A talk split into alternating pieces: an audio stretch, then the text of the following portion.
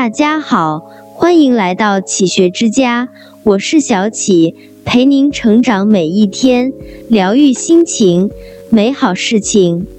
提起杨绛先生，有人说他让我们看到一个人最美好的姿态。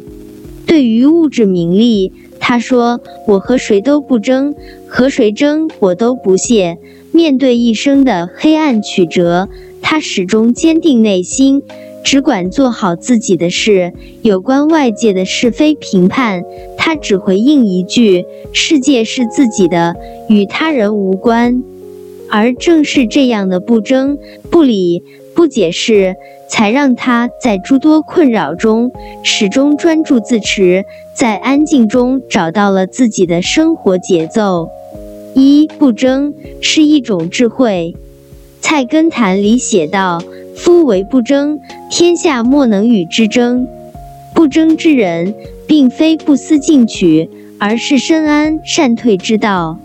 电视剧《雍正王朝》里，皇上要选新太子，巫先生给四爷讲了这样一个故事：从前有个老爷子，生了一大群儿子。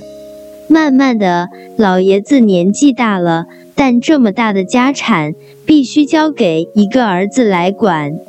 可是，钥匙只有一把，儿子却有一大群，儿子们争得你死我活，不可开交。这时，只有一个儿子，从来不去刻意求这把钥匙，只是默默地跟着老爷子干事。争来争去，老爷子终于想明白了，这把钥匙交给这群争吵的儿子中的任何一个，都会管理不好。于是，老爷子将钥匙交给了那个踏实干活的儿子。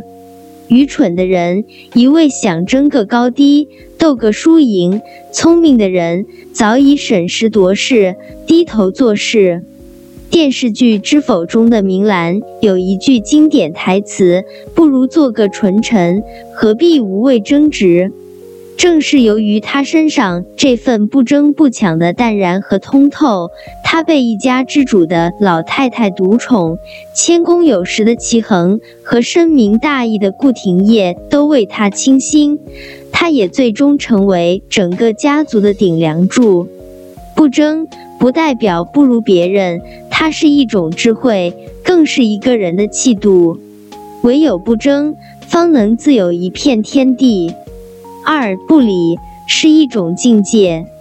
哲学家尼采曾说：“与恶龙缠斗过久，自身亦成为恶龙；凝视深渊过久，深渊将会以凝视。”我们在面对他人无谓的挑衅时，最好的方法就是不理会。杨绛在散文控诉大会中曾说过这样一个故事：一次在数百人的大礼堂，杨绛突然遭到一位女学生的斥责，说她在课堂上传播不恰当的思想言论，危害学生的精神健康。他不明白这个女孩为什么会污蔑他，也许她有苦衷，又或许被人欺骗。面对无端诋毁，杨绛大可当面对质，也可以事后去找这位学生问清状况，但他都没有。他只是在大礼堂里装作不闻不见，木然默坐。后来关于那位女同学的故事，杨绛先生没有再提及。我们唯一知道的是，杨绛先生的名誉很快便得到了恢复。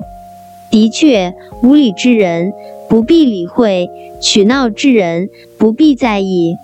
王安石有一句诗：“不为浮云遮望眼，只缘身在最高层。”当一个人思想到达一定高度的时候，就不会为无中生有的烂事去计较，不会和无事生非的小人去纠缠，把时间留给自己，把其他留给时间，不在乎就是对一切最好的回击。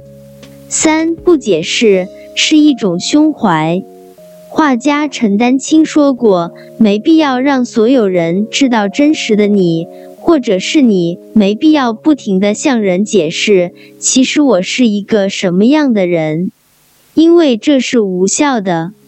在这个世上，不是所有的事都能够去解释，也不是所有事情都需要去解释。看过一个故事，有一次季羡林和臧克家去一个小饭馆吃饭，邻座是一对母子。看到母亲去了洗手间，孩子爬上桌子想用手抓花生米，但颤颤巍巍，脚下一滑，不慎从桌子上滑了下来。季羡林见状，马上上去把孩子抱在怀里安抚，未曾想。孩子哭得愈发伤心了。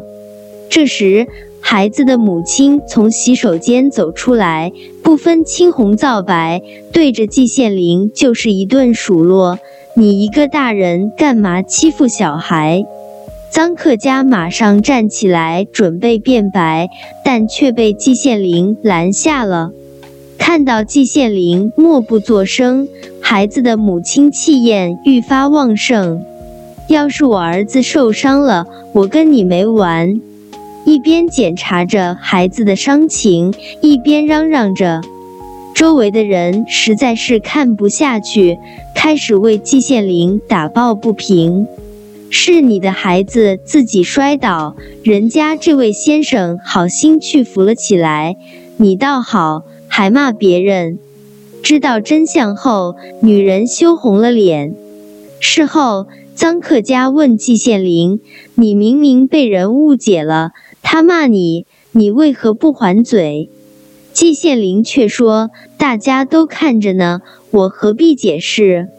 山不解释自己的高度，并不影响它的耸立；海不解释自己的深度，并不影响它容纳百川。你没办法去决定。”别人怎么想，怎么说？但你唯一可以做到的就是为人坦荡，处事清白。所以遇事不必急于解释，凡事不用计较功过，问心无愧即是最好的结果。作家艾小羊有这样一句话：有人觉得世界复杂，有人觉得世界简单，觉得复杂的。活在别人的世界，觉得简单的；活在自己的世界。诚然，当你内心能够宁静淡然时，你会发现生活其实简单而纯粹。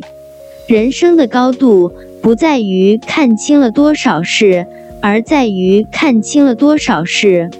此后余生，不争不理不解释，做好自己，随便他人。这里是启学之家，让我们因为爱和梦想一起前行。更多精彩内容，搜“启学之家”，关注我们就可以了。感谢收听，下期再见。